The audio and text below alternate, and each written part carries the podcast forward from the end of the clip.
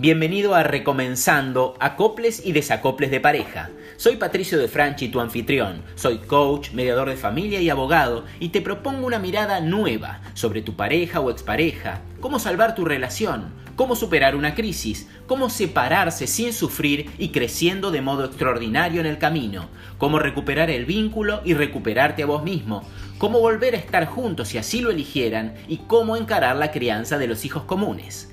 Quédate ahí Toma asiento, abrí bien los oídos y prepárate porque arrancamos.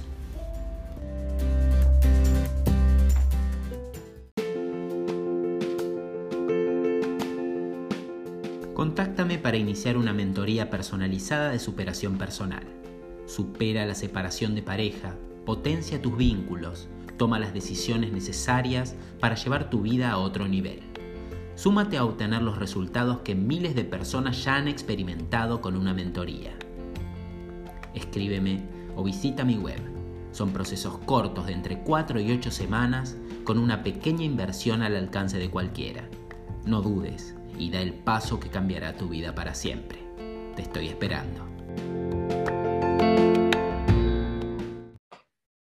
Hola, ¿cómo estás? Bienvenidos a esta masterclass que muy especialmente diseñé para vos.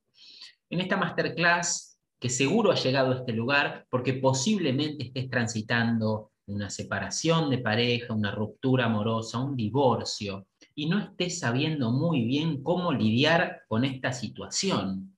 ¿Qué hacer con tu vida para que esta situación que estás pasando pueda digerirse más rápidamente, pueda trascenderse, pueda superarse? Y estás perdido, y quizás te abordan un montón de emociones, emociones negativas, como puede ser la tristeza, la, frustración, el dolor.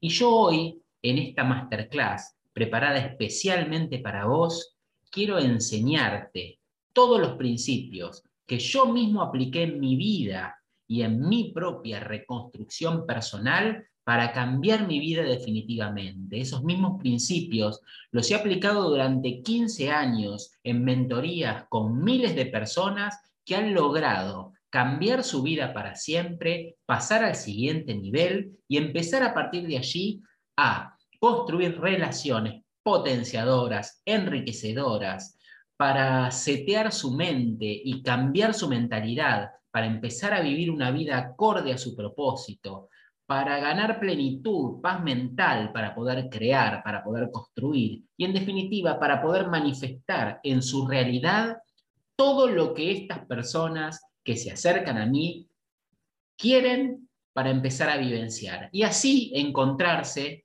con la famosa vida de tus sueños, esa vida que siempre esperaste para vos, que siempre deseaste para vos y que nunca pudiste experimentar porque quizás una serie de creencias te han detenido, te han obstaculizado ese camino o te han convencido de que no eras merecedor o merecedora de esa vida.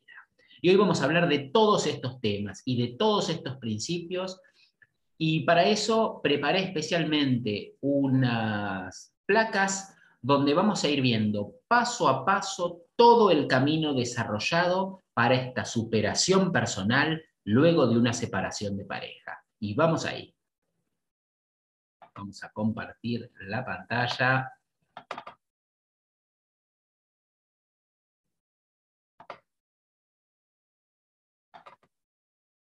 Y vamos a comenzar. Bien, bien. ¿De qué vamos a hablar en esta masterclass?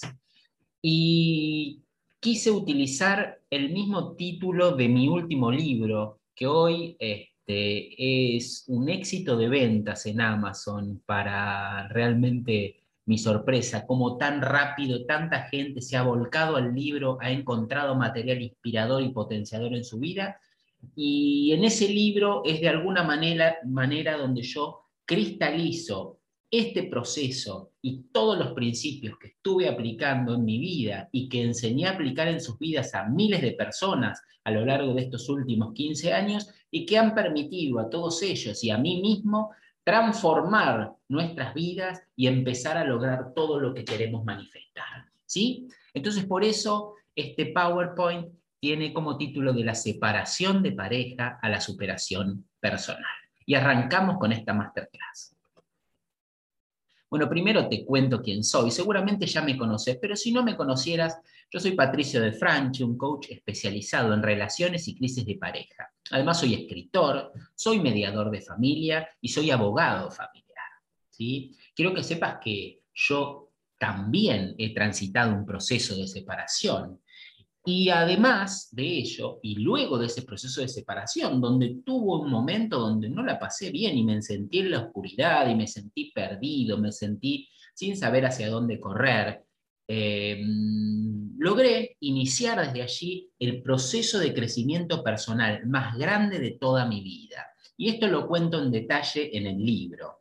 Y hoy te puedo decir que en mi vida las vivo feliz, cumpliendo mis sueños y con un propósito firme que guía mi vida. Tengo la posibilidad de estar impactando en miles de personas, ayudándolos y contribuyendo a que cambien sus vidas para siempre, a que vivan de acuerdo a su propósito, de acuerdo a los dictados de su alma, para que puedan vivir una vida en plenitud y eso me enriquece profundamente, me hace ser un padre muy feliz de mis dos hijas pequeñas y me hacen estar permanentemente conectado conmigo mismo y, habiendo robustecido notablemente mi autoestima, mi autovaloración personal y es lo que me permite estar aquí, estar disfrutando este momento, estar entregándome a ti para poder compartir todos estos principios que de seguro van a cambiar tu vida. Y seguimos.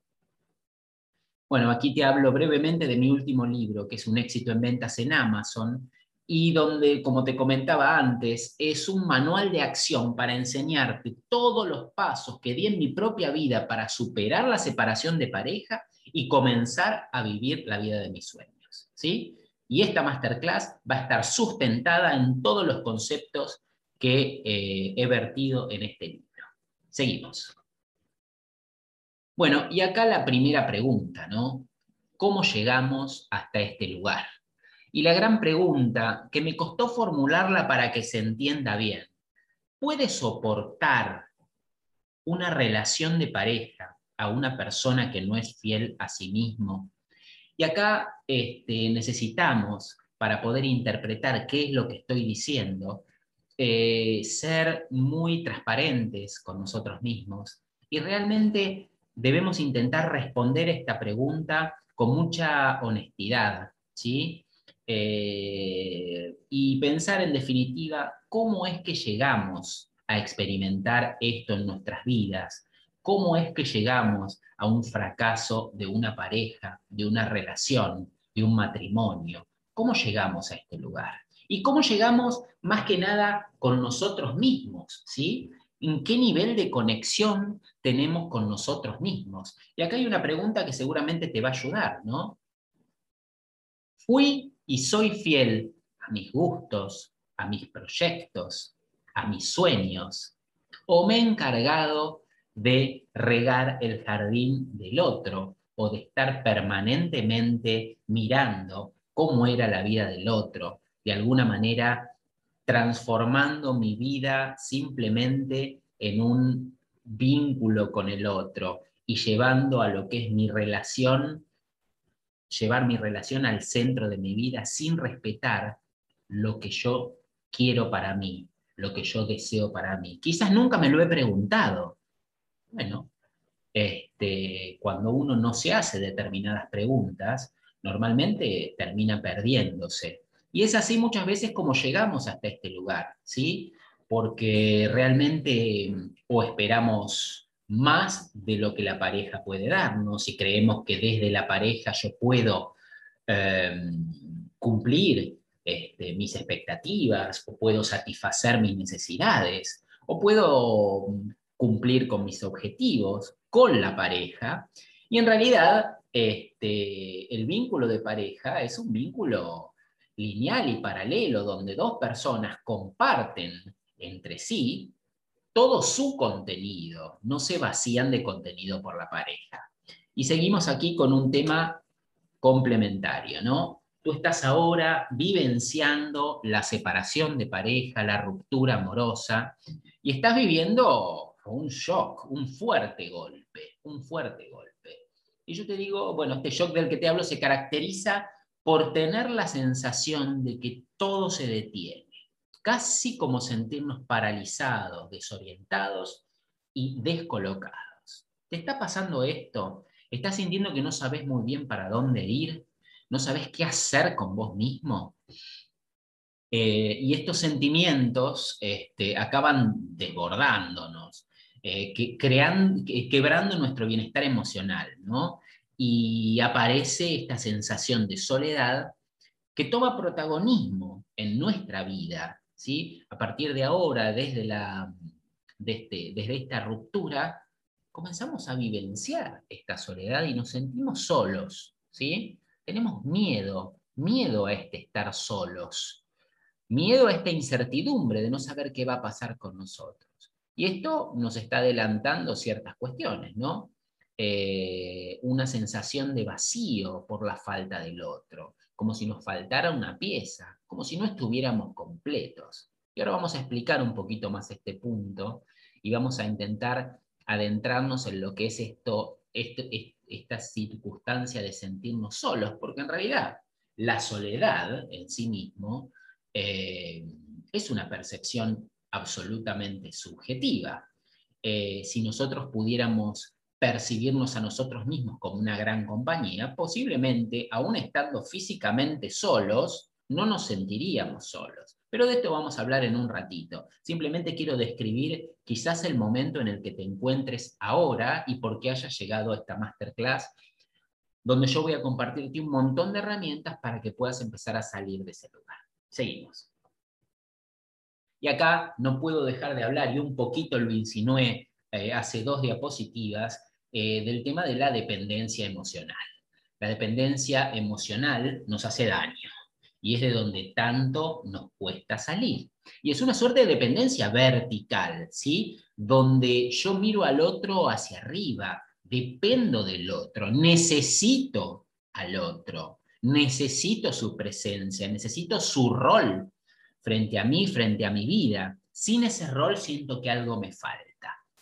Por lo general comienza a desarrollarse cuando por carencia de autoestima, carencia de proyectos, de propósito en la vida, depositamos en el vínculo de pareja toda nuestra atención. ¿sí? Y aquí estamos hablando de, de un vacío real que tenemos en nosotros, pero un vacío que gestamos nosotros mismos, ¿sí? porque no nos hemos ocupado de responder a esas preguntas de las que te hablaba al principio. ¿Cuáles son mis sueños? ¿Qué es lo que quiero para mí? ¿Qué objetivos tengo? ¿Qué propósito en mi vida tengo? ¿Qué experiencias quiero vivir en mi vida?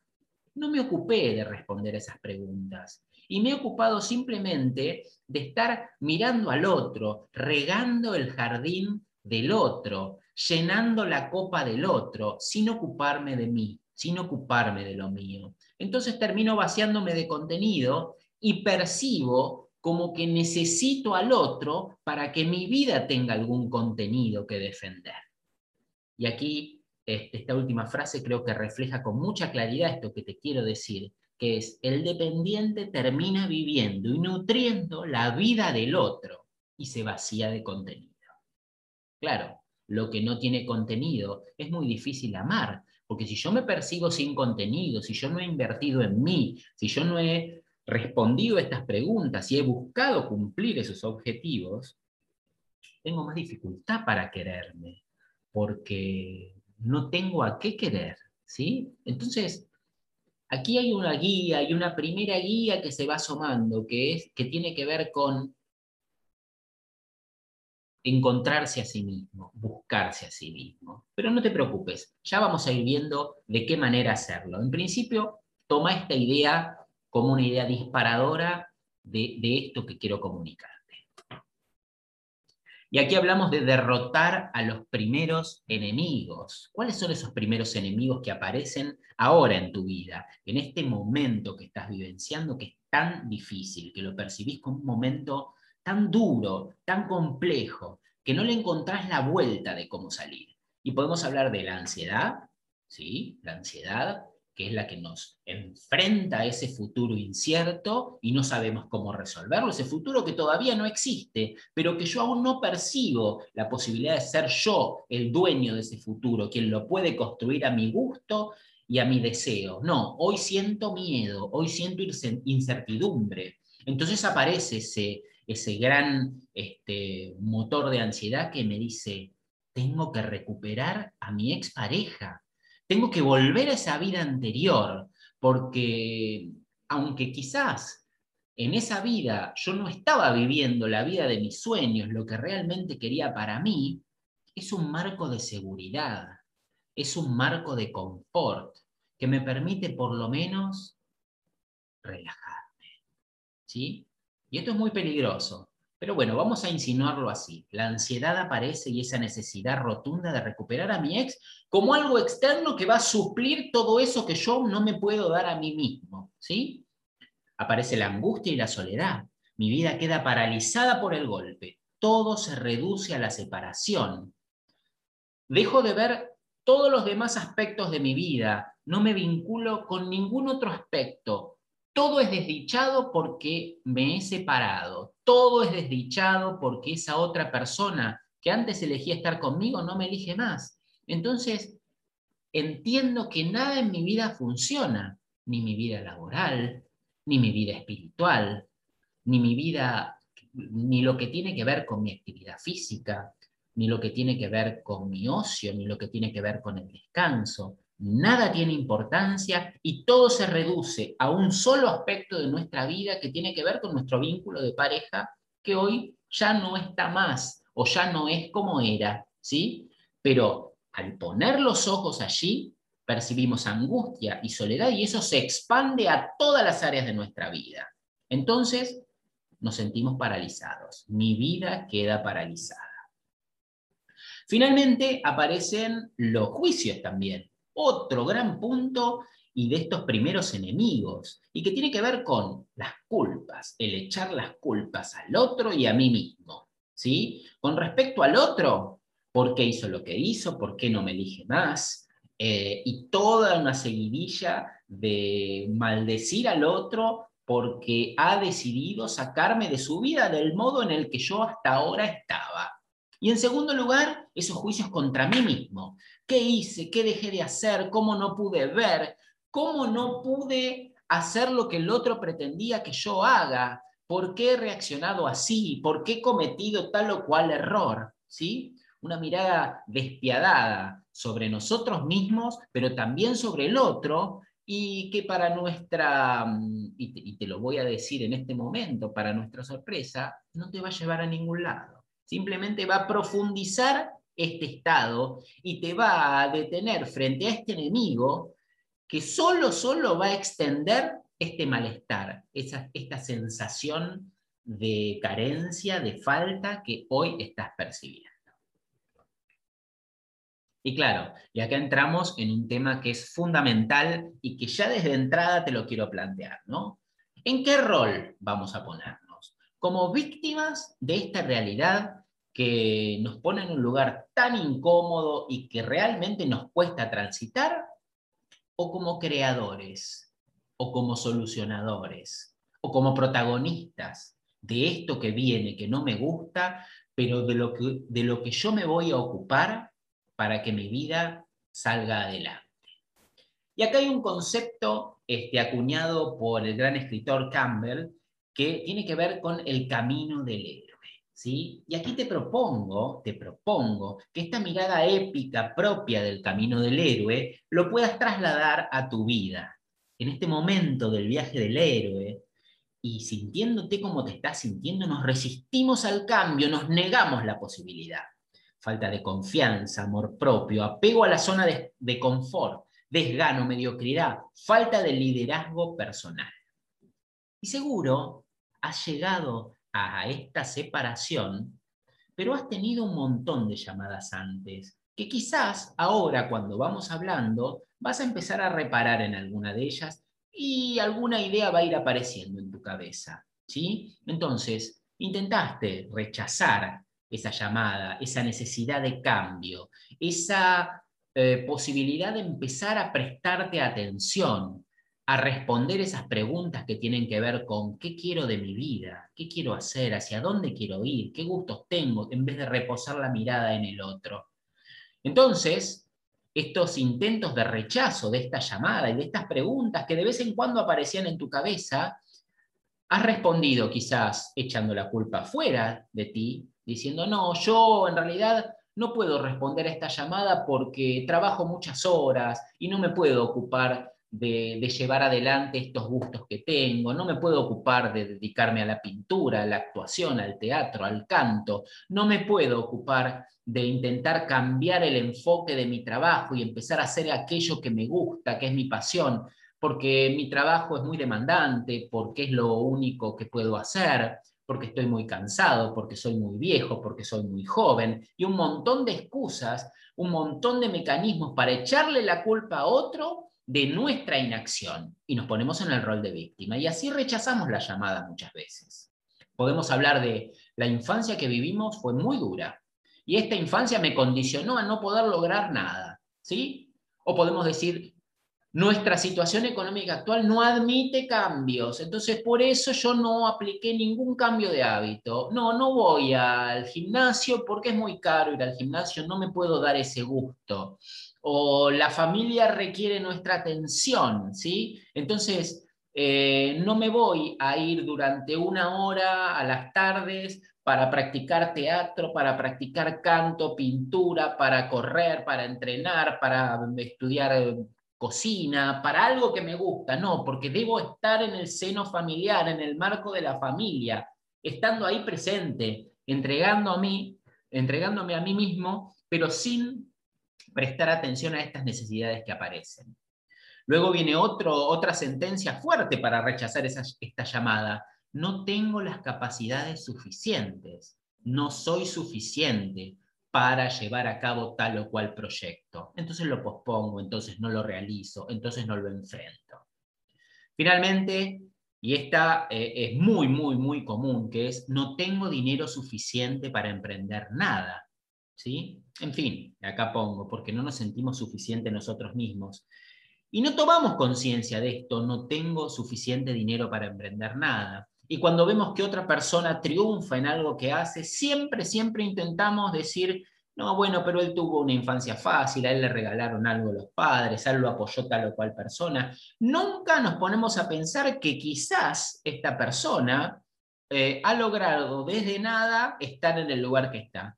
Y nos cuesta pensar que la prosperidad tiene que ver con sortear obstáculos. Y a veces la atribuimos a la magia. ¿sí? Entonces vemos a un exitoso y creemos que llegó allí por arte de magia y que no, y que no lo hizo en base a esfuerzo, a, a superar obstáculos, etcétera, etcétera, etcétera. ¿sí? Es decir, buscamos quitarnos la responsabilidad de tomar acción, de promover el cambio que esa llamada nos propone, hasta que la llamada nos golpea muy fuerte. Y aquí llegaste, con ese golpe duro de una separación. Llegaste a la separación, llegaste al fin, tocaste fondo, llegaste al límite. Bueno, ahora va a ser muy difícil desoír a esa llamada que te está diciendo, préstate atención. Responde estas preguntas. ¿Qué es lo que quieres para ti? ¿Por qué llegaste a este lugar? ¿En qué momentos dejaste de atenderte? ¿En qué momentos dejaste de reparar en ti para poner permanentemente los ojos en otra persona, para llenar la copa ajena y dejar vacía la copa propia? Y aquí vamos a empezar con este proceso de reconstrucción. Y el primer paso fundamental yo lo llamo buscando la calma y lo trabajo en mis mentorías con este mismo título. Y este buscar la calma después de una separación de pareja tiene varias aristas. Yo la primera y la fundamental que quiero compartir contigo es las redes sociales. Hoy por hoy, el principal problema que tenemos es la interacción y todo lo que producen en nosotros las redes sociales y todo su impacto negativo. Y claro, y, aparecen muchos aspectos el impacto negativo de las redes sociales. Mira, aquí te digo cómo manejarlas de alguna manera, ¿no?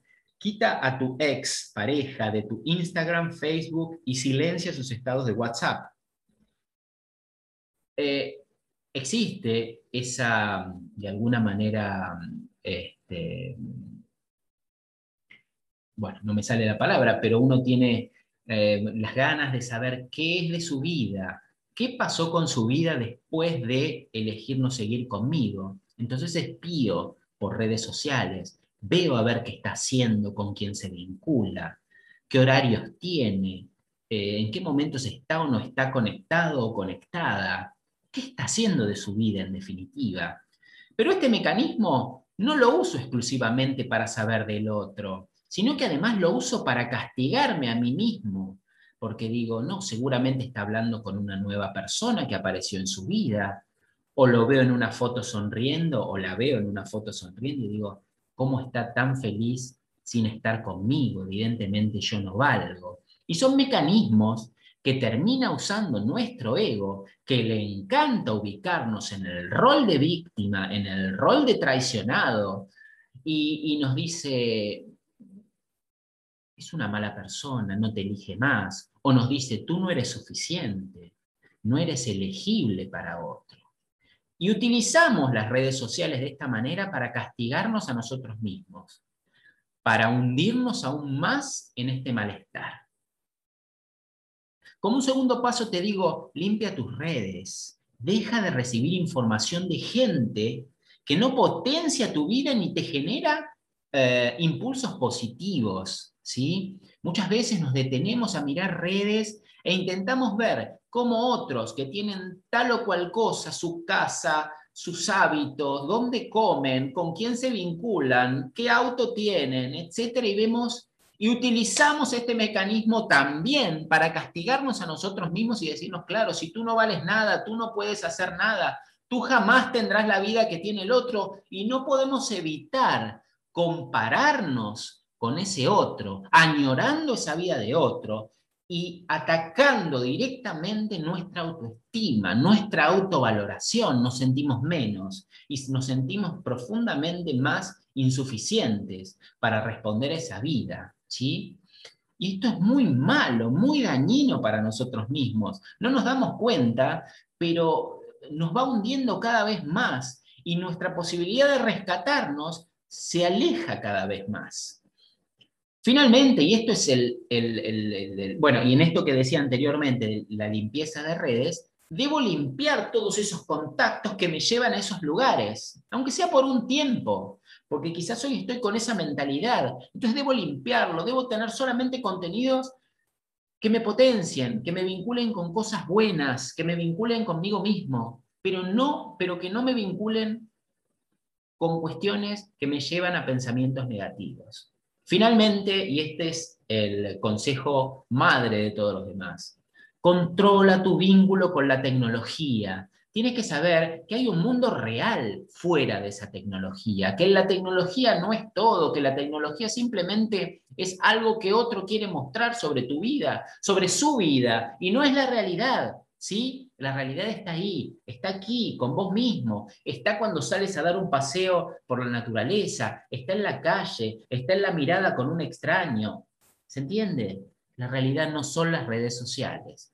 Entonces debes controlar tu vínculo con la tecnología y cuanto más puedas suprimir tu vínculo con las redes sociales, mejor, mejor, porque tu vida se irá construyendo en base a los canales naturales eh, en los que debe construirse y no tendrá estímulos que puedan hacerte caer, no alimentarás tu mente con contenidos negativos que luego te hagan a ti proyectar esos pensamientos negativos y teñir tus, tus emociones de emociones negativas, porque las emociones básicamente exteriorizan cómo uno se siente a partir de esos pensamientos negativos que van apareciendo.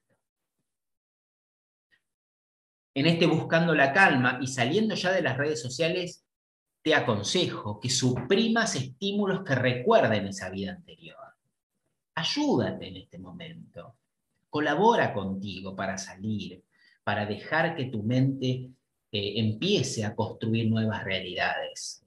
Abandona esos amigos comunes de la pareja que te van a hablar, aunque no te lo estén diciendo concretamente, de tu vínculo de pareja, de lo que ya no está, de esos vacíos con los que te estás encontrando en este momento. Abandona esos lugares comunes, lecturas, series, películas. No te vayas a esos lugares. Intenta buscar nuevos lugares, nuevos sitios. Trata de no estar vinculándote con fotos y cualquier otro objeto que te recuerde a tu expareja. ¿Eh? Ayúdate, es muy importante que tú seas tu aliado principal en este proceso de cambio y de transformación. Y acá hay un punto muy importante que tiene que ver con los juicios o con el hablar de mi expareja. Y aquí pongo hablar de mi ex con mi familia y amigos. ¿sí? Hay una trampa de ese famoso desahogarme, porque tú me puedes decir, no, lo que pasa es que yo necesito desahogarme de lo que siento y después me siento mejor. Sí, eh, puede pasarte una, dos, tres veces, pero cuando lo haces por más, de, por, más de tres veces es porque estás creando una adicción y porque te estás poniendo en ese rol de víctima, ¿sí? Porque lo encuentras cómodo, porque la gente que me quiere, como mi familia y amigos, les resulta más fácil palmar, darme una palmadita en la espalda, acompañarme desde ese lugar y no exigirme lo que realmente deberían exigirme, que es movimiento, es fuerza para salir, es tomar conciencia de lo que pasó para empezar a construir algo distinto. Además, en esas interacciones con familia y con amigos, uno escucha lo que nos conviene escuchar y quizás no reparamos en toda la charla y tomamos aquellos elementos que nos aporta el otro que creemos que son este, más acordes a lo que nosotros queremos hacer y nos mentimos. Y bueno, el riesgo de acomodarme en ese sitio y el peligro también de volver a esa mentalidad de víctima, a ese victimismo. Y aquí eh, hay una frase disparadora que puse que tiene que ver con y si empezamos a abrir los oídos, como digo en todos mis videos de YouTube, y escuchamos a los demás, en vez de estar siempre hablando de nosotros mismos y de nuestra situación actual. ¿Qué pasa si esa interacción con los demás, en lugar de ir a buscar siempre desahogarme, esa interacción la transformamos en un ir a escuchar al otro, ir a preguntarle al otro cómo se siente, si quizás necesita algo de nosotros, porque quizás el otro necesita escucharnos, quizás el otro necesita que alguien lo escuche. Y dejamos de ponernos en ese lugar, en ese lugar central, permanente, egoísta quizás, de hablar solo de nosotros mismos y de nuestros pesares. Y aquí te invito a pasar a un segundo paso. Una vez que yo coroné una vez que yo coroné la calma, tengo que dar este segundo paso. Y este segundo paso aparece naturalmente, ¿no? Que es la aceptación de la realidad que estoy viviendo. Y que yo lo llamo aceptar para sanar. Esa primera mirada hacia mí mismo, donde reconozco el lugar que estoy, donde me reconozco víctima y deseo cambiar. Es un primer compromiso de cambio tomo conciencia de la realidad de este momento y me doy cuenta que lo que haga a partir de ahora va a repercutir directamente en mi vida. ¿Qué significa aceptar, Patricio, me estarás diciendo? Y aquí te puse unos ejemplos para que lo puedas entender con más profundidad. Aceptar implica reconocer lo que hay, lo que está dado hoy, y de alguna manera abrazarlo, no resistirse, dejar de protestar, dejar de quejarme, abrazo lo que hay para empezar a entender. Aceptar implica no juzgar a otro ni juzgarme a mí mismo. Es una actitud de contemplar seguida de compasión. ¿sí? No lo juzgo, lo abrazo, lo entiendo. Este camino implica no intentar manipular la realidad. Implica no engañarse ni intentar engañar a otros. Implica entender que hay momentos donde solo queda observar e intentar aprender. Esa es la mirada compasiva de la que te hablo. Poder observar lo que estás viviendo sin resistencias y poder empezar a analizar qué puedo aprender de todo esto. Y aquí una herramienta muy importante, y te diría que un gran aliado en este momento, es la actitud juzgadora. Elimino mi actitud juzgadora. Dejo de juzgar a mi expareja y dejo de juzgarme a mí mismo. Dejo de juzgar a mi expareja por las decisiones que tomó, por aquello que hizo o no hizo, por las cosas que hace o no hace, por haberse equivocado o no. No la juzgo o no lo juzgo por no elegirme, porque tiene todo el derecho de hacerlo. Y dejo de juzgarme a mí mismo también. Dejo de analizar con una crueldad despiadada lo que hice o lo que no hice, lo que hago o lo que dejo de hacer. Dejo de recriminarme la, la infelicidad y la tristeza que padezco. Abandono esa actitud demandante, propia de un dependiente, y comienzo a abrazar hoy la postura contemplativa, a mirar sin juzgar. La postura contemplativa es la única que me va a permitir comprender dónde estoy para volver a hacer algo distinto. Y aquí te voy a hablar del tercer paso en este camino ascendente de reconstrucción personal. Este camino es arrollador. Cuando empieces a transitarlo, no vas a poder comprender cómo es que tu vida se ha potenciado tanto. Y aquí hablamos de reconstruir la autoconfianza. Y voy a apuntar en primer lugar a nuestro cuerpo. Es fundamental el contacto con nuestro cuerpo, que es en definitiva el puente imprescindible para vincularnos con nuestra realidad, con la realidad física frente a la que nos encontramos. Es nuestra conexión física y sensorial con el mundo. A través del cuerpo nos comunicamos e interactuamos con el mundo. ¿Cuáles son los maltratos habituales al cuerpo que son promovidos en estos estados emocionales como en el que estamos viviendo ahora? Bueno, aquí te pongo algunos, pero puede haber muchos más. Ingesta de bebidas alcohólicas, deficiente o excesiva alimentación. Hay gente que sube mucho de peso y otros que bajan excesivamente de peso, afectando su salud.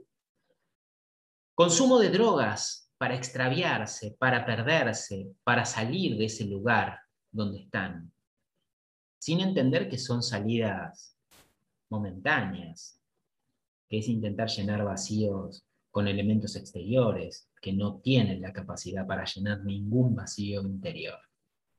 Poco descanso, escasa o nula actividad física, consumo de contenidos mentales, ¿no? Consumo de contenidos pasatistas, sin propuestas potenciadoras o incluso contenidos que son tóxicos para mí.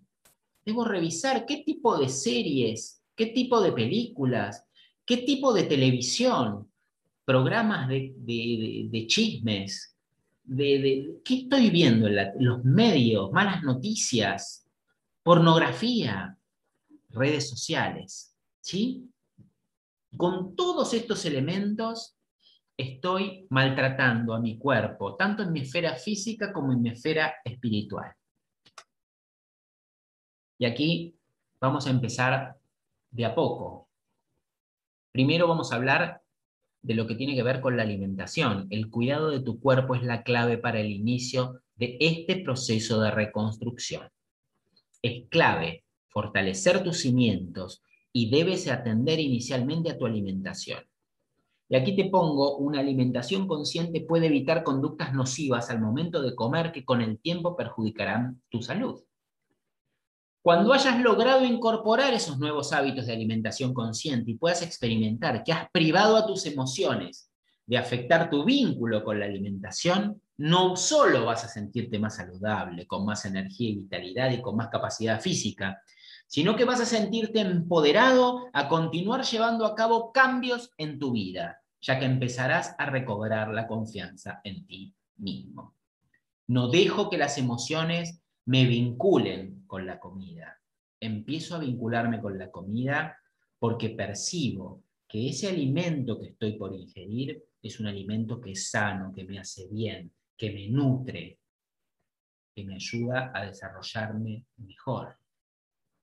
Y esto tiene que ver también con el ámbito emocional en el que yo como dejo de ingerir alimentos con estímulos externos que me distraen de ese momento, con malas noticias de fondo, con películas que me llevan a empatizar con situaciones violentas, con historias este, extremadamente tristes. Trato de que al momento de tener una ingesta alimenticia, trato de que mi ambiente exterior sea de calma para vincularme con esa ingesta.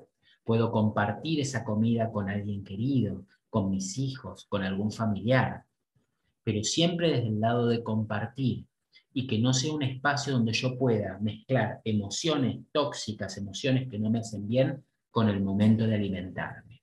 Todo esto es un aprendizaje, un gran aprendizaje. La alimentación consciente es un gran aprendizaje de vida y es un momento inicial donde yo elijo nutrirme, donde yo elijo vincularme con el alimento, pero porque sé que es bueno para mí y no porque emocionalmente descargo allí eh, mis necesidades irresueltas. Paso número dos, este, la actividad física. Desarrollar una actividad física y generar un hábito es una excelente manera de conectar integralmente con el propio cuerpo, de evitar los pensamientos negativos y de ganar vitalidad y recargar energía.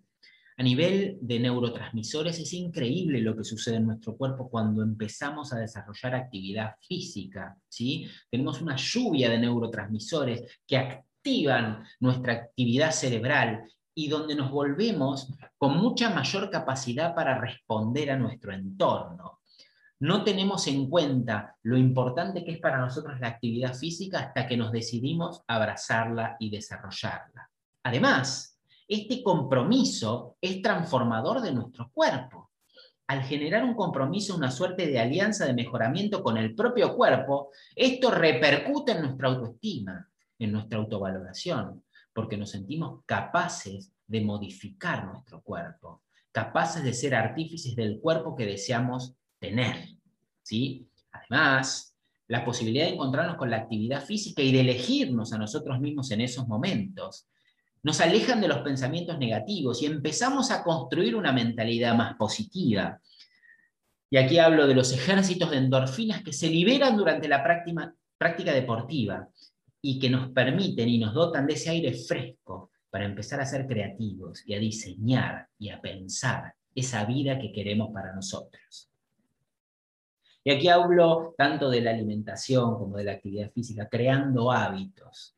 Apegado estrictamente a la rutina de ejercicios elegida, ya sin excusas, ya tomando el control, tu cuerpo y tu mente fusionados van a crear un hábito que luego no vas a poder ignorar vas a tener la necesidad de tener una alimentación consciente, de desarrollar una actividad física, porque vas a saber interiormente que eso es lo mejor para tu vida, lo mejor para tu realidad, para tu cuerpo y para manifestar todo lo que quieres en tu realidad. Y aquí tengo una herramienta que es altamente potenciadora de tu vida y que es la meditación.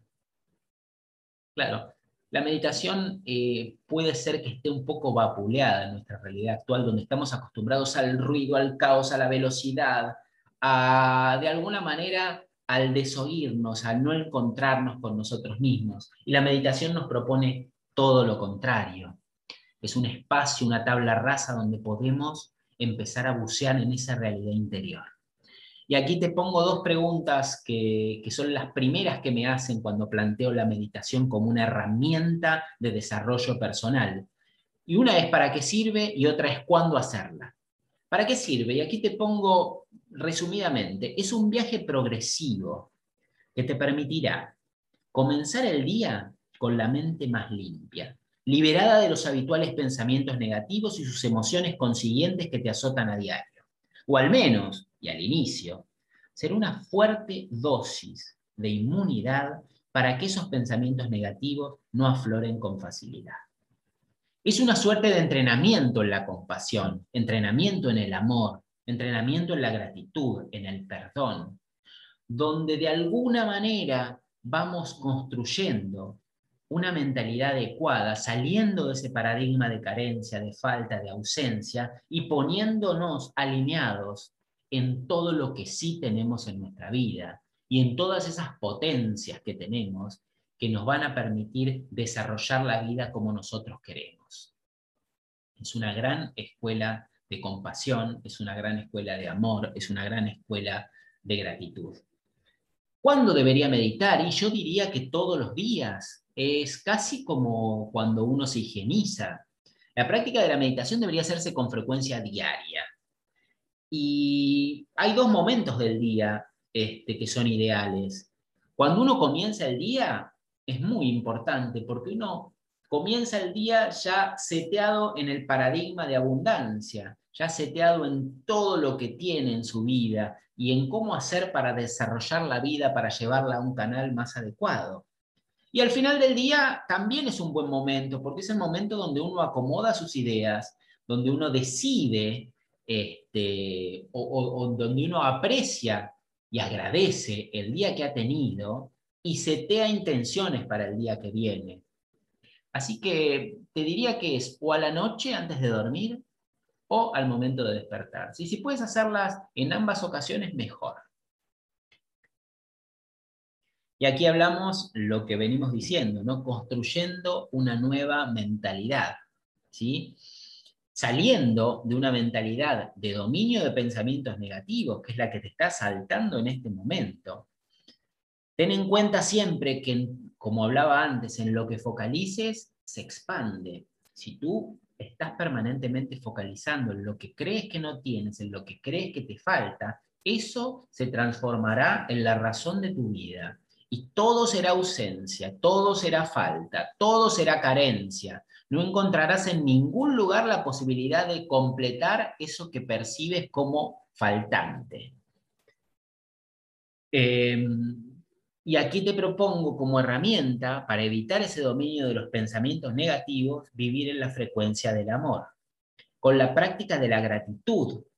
Cuando uno está en modo gratitud, el miedo desaparece, porque nada nos falta. Cuando uno está en modo gratitud, percibimos que nada nos falta, que, que todo está con nosotros y que todo lo podemos desarrollar. Seguidamente está la práctica del perdón, sobre todo el perdón a sí mismo. ¿sí?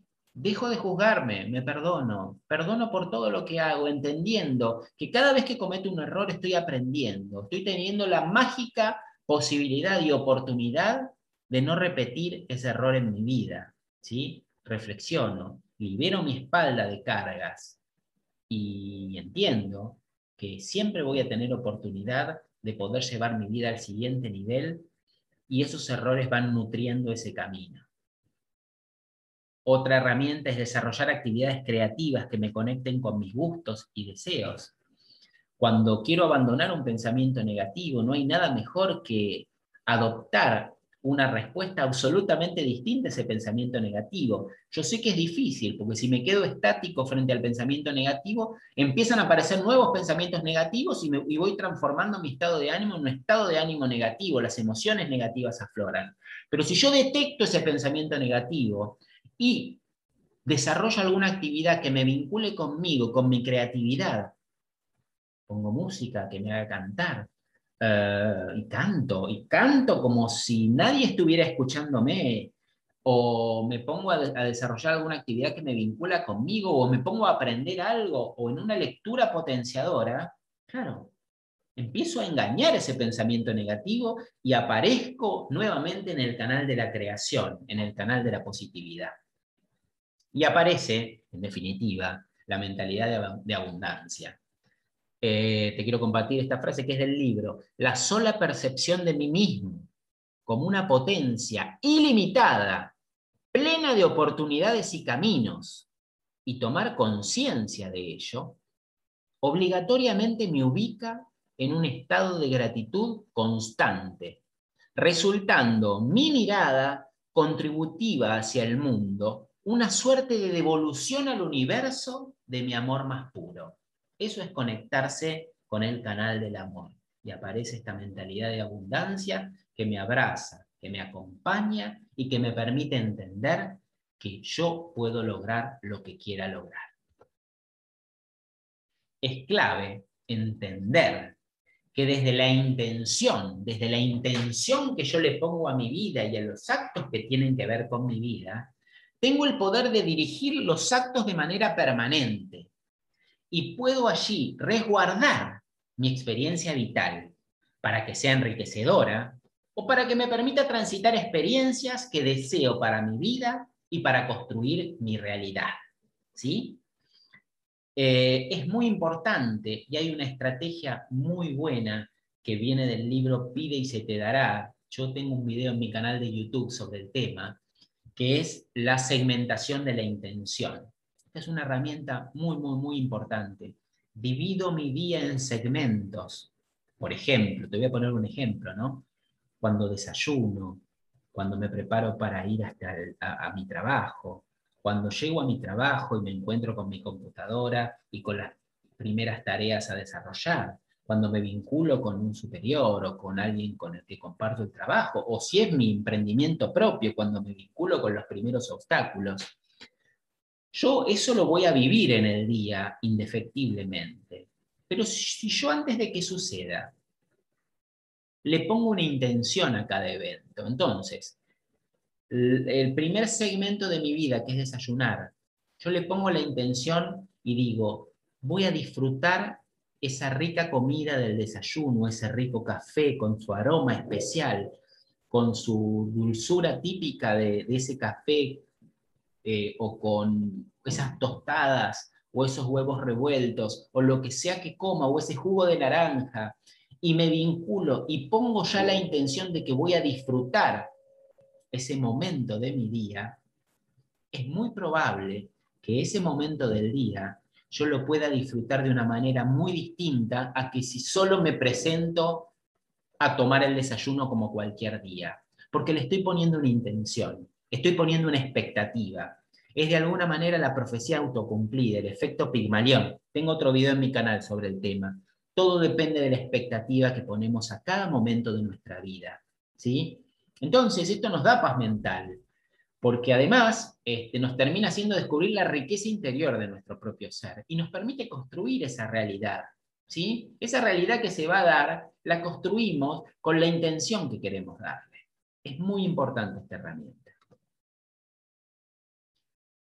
Bueno, y aquí, cuando ya transitamos todos estos pasos, que van a darse con tiempo. No te invito a que, transites todos los pasos anteriores, los cuatro pasos que, de los que te hablé anteriormente, todos en un día.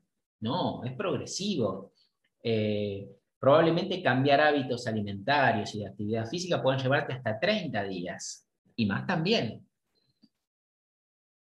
Pero cuando consolido esos hábitos anteriores, cuando consolido estos cambios anteriores, esa actitud de no juzgar, todo lo que hablamos hasta aquí, puedo empezar a revisar y a cambiar mis creencias. ¿sí? Aquí ya estoy entrando en el programa que rige mi vida. Debo tener en cuenta que todas mis decisiones parten de, en un 95% parten desde mi subconsciente. Solo soy consciente de un 5% de las decisiones que tomo a diario. Imagínense cómo podría cambiar nuestra vida si yo logro descubrir qué creencias sustentan esas decisiones y decido cambiarlas. Y acá te voy a hablar de un concepto que seguramente eh, ya te han nombrado y que tiene que ver con las creencias limitantes. Como disparador puedo decirte, cuestiona los conceptos que te acompañan acerca de la familia. Cada individuo debe buscar el bien superior de la familia sin, sin importar el suyo propio. Y, y hay mucha, hay mucho de esto en nuestra mentalidad y en muchas mentalidades y en lo que no reparamos. Creemos que somos una pieza de una familia y debemos entregarnos enteramente, sin pensar casi en nosotros, ¿no? Como si nuestra obligación fuera darnos absolutamente a la familia como parte de un todo, sin pensar que el todo somos nosotros y que primero debemos estar bien nosotros para poder comunicar algo bueno a la familia. Cuestiona tu concepción sobre el matrimonio. Me planteo que debe ser para toda la vida. ¿Por qué? ¿Por qué esta sentencia está en mi cabeza? Porque entiendo que la única forma de vivir una relación de pareja es siendo para toda la vida. Puede ser que en algunos casos la vida de las personas mejor estando separado de otra que lo limita, o incluso intoxica emocionalmente? ¿Puede pasar esto? ¿Hay lugar para esta creencia en mi cabeza? Cuestiona la cocrianza de padre y madre separados o divorciados. Estos conceptos son muy, muy importantes y muchas veces están rigiendo nuestros actos. ¿Pensamos que los hijos de padres separados están destinados por ello a ser infelices? ¿La cocrianza entre padres separados es imposible? ¿Siempre está influenciada esa cocrianza por rencores cruzados entre los padres y madres? ¿Se puede criar desde el amor y sabiendo separar las incompatibilidades de pareja, distinguiéndolo de los roles coparentales. Qué desafío, ¿no? Poder integrar estas ideas en nuestras creencias.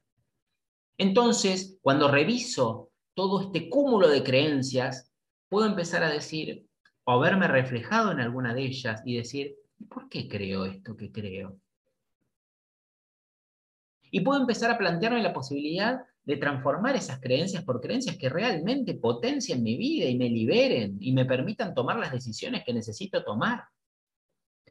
Poco a poco vas reconociendo en esos patrones de creencias que jamás te habías puesto a contrastar con tanto detalle, que en muchos casos se trataba de contenidos dogmáticos que nada condicen con tu visión actual del mundo. Y sin embargo, seguían impactando con gran actualidad en tu vida y en tus decisiones. Y aquí siempre cuento la historia de dos hermanos. Resulta que había dos hermanos que, cuyo padre era un hombre muy violento y siempre llegaba de trabajar a su casa con una actitud muy violenta, los maltrataba, eh, siempre les recordaba que no eran suficientes, que no servían para nada, les pegaba, incluso le pegaba a su mujer, y era un hombre muy, muy injusto. ¿Sí? Claro, esos dos hermanos crecieron. Y ambos hermanos también tuvieron una familia y tuvieron hijos.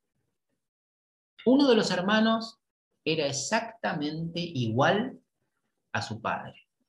Era violento, era agresivo, maltrataba a sus hijos, descargaba en ellos todo, todo, todo lo que no podía lograr en su propia vida.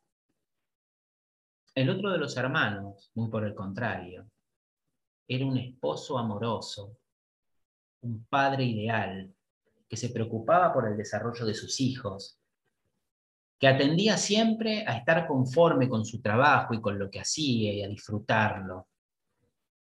Claro, alguien desde afuera dijo, ¿cómo puede ser? Los dos han tenido el mismo padre, sin embargo tenemos resultados tan distintos. A los dos hermanos le preguntó, porque eran como eran. Y los dos respondieron lo mismo. Con el padre que tuve, no tenía otra opción. Puedes ver qué interesante es esta respuesta, ¿no? ¿Cómo creemos de algún modo que estamos condicionados a esa vida que, que teníamos? Sin embargo, ¿cómo vemos que el hermano que ha empezado a vivir una vida plena y que ha sido absolutamente distinto de su padre, ha tenido las agallas de romper el patrón, de cuestionar esas creencias y de aprender de eso que había vivido, de tomar conciencia y de cambiarlas y de transformar su vida para empezar a vivir esa vida que siempre soñó para él y que él no tuvo cuando era pequeño. Entonces, ese es el paso final que te propongo en todo este proceso, con la mirada adecuada frente al dolor y sufrimiento que ahora estás experimentando, tú puedes tomar el camino de cualquiera de los dos hermanos. Es más, no hay un solo camino posible. Tu potencial está esperando esa decisión que te lleve a construir desde allí una vida plena, de crecimiento, de amor infinito y de inmensa dicha y felicidad. Esa es la invitación que está haciendo para ti esa historia y este momento tan difícil y tan oscuro que estás viviendo. Porque nunca te olvides que la luz solamente la podemos percibir desde la oscuridad. Y acá tengo algo y una noticia que es muy importante para ti. Que todo lo que tú hagas por ti, todo lo que tú inviertas en ti, todo lo que hagas para salir de este lugar, tienes un aliado incondicional. Y ese aliado es el universo. Y no te voy a nombrar esto desde un rol romántico, como podría ser el, libro El Secreto, que, que nos habla de estar pensando y las cosas se van a dar. No, no, no. Un rol muy real. ¿Cómo funciona esa ley de la atracción? Y aquí tengo cuatro puntos como para sintetizarla de un modo sencillo, ¿no? Somos energía, la energía de por sí vibra, somos vibración y vibramos a diferentes frecuencias. Vibraciones que se expresan en el mundo material donde vivimos y en el plano superior, que es lo que nos conecta con nuestro ser espiritual superior. Nuestra vibración individual solo permite que nos conectemos con aquello que vibra en sincronía con nosotros. Aquello que no vibra en sincronía con nosotros no es siquiera captable por ese receptor de información que tenemos cada uno. Por esa misma razón es que la misma realidad puede impactar de modo tan diverso en las personas. Por eso la realidad impactó de modo tan diverso en la vida de ambos hermanos, quienes habían vivido lo mismo, las mismas circunstancias, pero construyeron vidas totalmente opuestas tomando conciencia de tu vibración y empezando a pensar y sentir de modo acorde con los proyectos, metas y objetivos que vas descubriendo para tu vida, pronto van a comenzar a hacerse realidad y a manifestarse en tu existencia.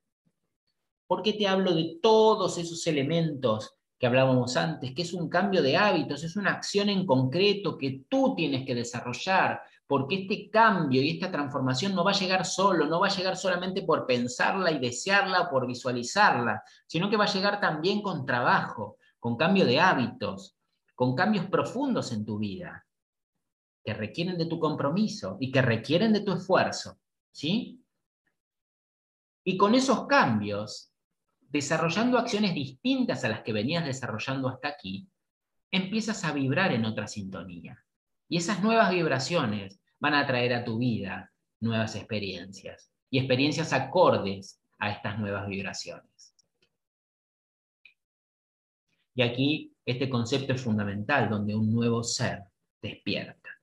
Soy más consciente sobre mis pensamientos, mis emociones y del poder que tengo para transformar mi realidad y la actitud que debo asumir para encontrar la felicidad en el proceso. Si hay miedo, te aseguro que si empiezan a aparecer esos primeros miedos es porque vas bien. El miedo va a ser tu brújula. Allí está el obstáculo. No te rindas ni paralices, enfréntalo. Vete de frente hacia ese miedo. Deja de subirte a la rutina, a esos lugares comunes donde vas siempre. Empieza a experimentar cosas nuevas. Te desafío a que encuentres ese motivo interno, ese motor que te trajo hasta este punto del camino de tu desarrollo personal el entorno que construyas a partir de aquí difícilmente pueda ser el mismo que nos acompañaba hasta antes de este proceso de reconstrucción. Jim Rohn, que es una personalidad muy inspiradora en el ámbito del desarrollo personal, hablaba de las cinco personas, donde uno refleja o es el resumen de las cinco personas con las que más interactúa. ¿Por qué no revisas si esas cinco personas que más, eh, con las que más compartes tu tiempo. Son personas que te obstaculizan, te detienen, te paralizan, o son personas que potencian tu vida. Tú tienes la posibilidad de cambiar esa interacción y de empezar a nutrirte de cinco personas que potencien tu vida, que la lleven a lugares diferentes, y de dejar de quedar o de compartir tiempo con personas que te llevan a esos lugares que tú, que tú deberías evitar. ¿sí? personas que te lleven al juicio, personas que te lleven a, autocastigarte permanentemente, personas que te lleven o te, o te, hagan acordar de que tú no puedes hacer las cosas, personas negativas, ¿sí? Tú puedes cambiar ese entorno. Y no solamente ese entorno o esas cinco personas este, son personas a las que ves físicamente. Puedes empezar a rodearte de mentores, de gente que, de gente que te inspire, y lo puedes hacer con, incluso virtualmente, con gente que está en otros lugares del mundo, pero debes buscarlas, Debes buscar esa nueva interacción. Y esto creo que es un concepto mm, fundamental. ¿no? Nuestros pensamientos crean nuestras conductas y nuestras conductas crean nuestro destino. Solo podrás controlar enteramente nuestros pensamientos eh, con disciplina y cambio de hábitos. Los nuevos hábitos que crees a partir de ahora, que espero se encuentren alineados a conseguir tus sueños, son los que van a nutrir ese nuevo ser que están haciendo y ya empezó a manifestarte. ¿Sí? Es muy importante elegir y consolidar nuevos hábitos que potencien tu vida, porque esos nuevos hábitos son los que te van a llevar a esos nuevos resultados y a cumplir esos nuevos objetivos que tienes para ti y tienes para esa vida de tus sueños que vas a manifestar. Bueno, básicamente esta ha sido toda la masterclass, eh, con todo el contenido, los principios y los pasos que yo he aplicado en mi vida y que, y que he aplicado en mi vida concreta cuando he vivido también la separación de pareja. Y he logrado desde allí desarrollar el proceso de crecimiento más grande que he experimentado en toda mi vida he podido dejar un trabajo que no me completaba para lanzarme a llevar adelante mi propósito, contribuir con otros, ayudar a otros a superarse, a superar una separación de pareja, a superarse, a superar todos sus límites para llevar su vida al nivel que ellos quisieran. He escrito un libro que hoy es éxito de ventas en Amazon y que está ayudando a miles de personas en todo el mundo a rever su vida y empezar a adoptar esos nuevos caminos. He creado un podcast que es récord de escuchas en Spotify, en su nicho, y realmente está cambiando mentes, cambiando miradas, contribuyendo a la mentalidad de muchas personas. Y he impactado con mis mentorías a miles de personas que han decidido cambiar su vida y han logrado hacerlo. Estos principios de la masterclass, yo quiero invitarte hoy, y obviamente esto es limitado porque realmente no lo puedo hacer continuadamente, a que vivas estos conceptos y estos principios y los traslades a tu vida concreta, ¿sí? Y quiero ayudarte en ese proceso.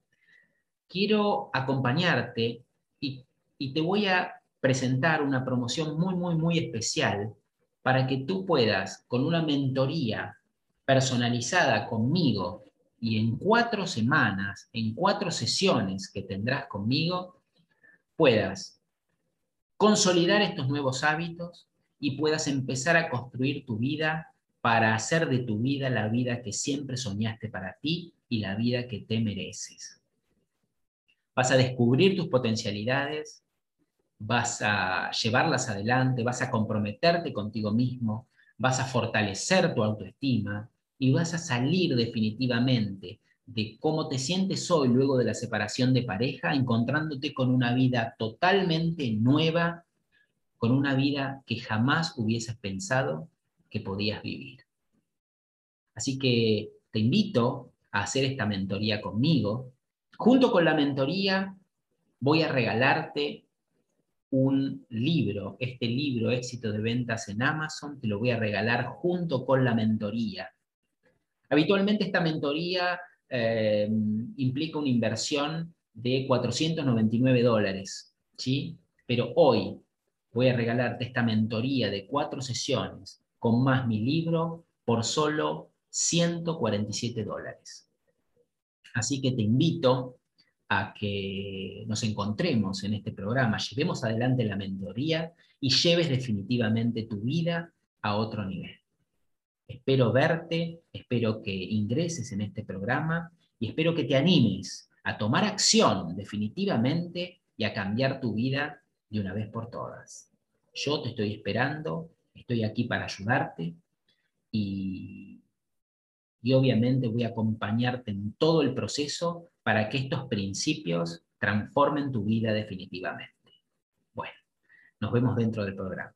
Muchas gracias por estar ahí, muchas gracias por participar de la masterclass y nos seguimos viendo por todos los canales de contenido como puede ser YouTube, Instagram, Facebook y cualquier otro canal en el que podamos conectar. Nos vemos pronto.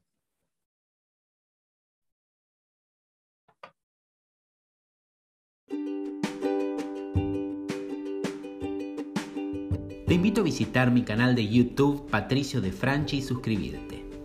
Allí encontrarás videos donde te cuento secretos y herramientas de superación personal que yo mismo apliqué en mi vida. Hablaremos de cómo superar una ruptura, cómo aumentar tu autoestima, cómo mejorar tu vínculo de pareja, cómo aprender a manifestar en tu realidad todo lo que siempre has soñado. No dejes de visitar lo que allí te espero. El link en la descripción. Nos vemos.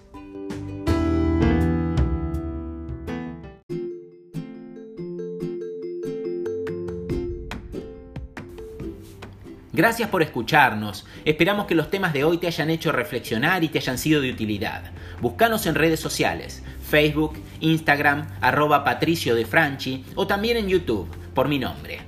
Déjanos tus comentarios y cualquier tipo de consulta que nos interesa mucho mantener la interacción contigo y con nuestra comunidad. Muchas gracias y nos vemos en el próximo episodio de podcast, recomenzando acoples y desacoples de pareja.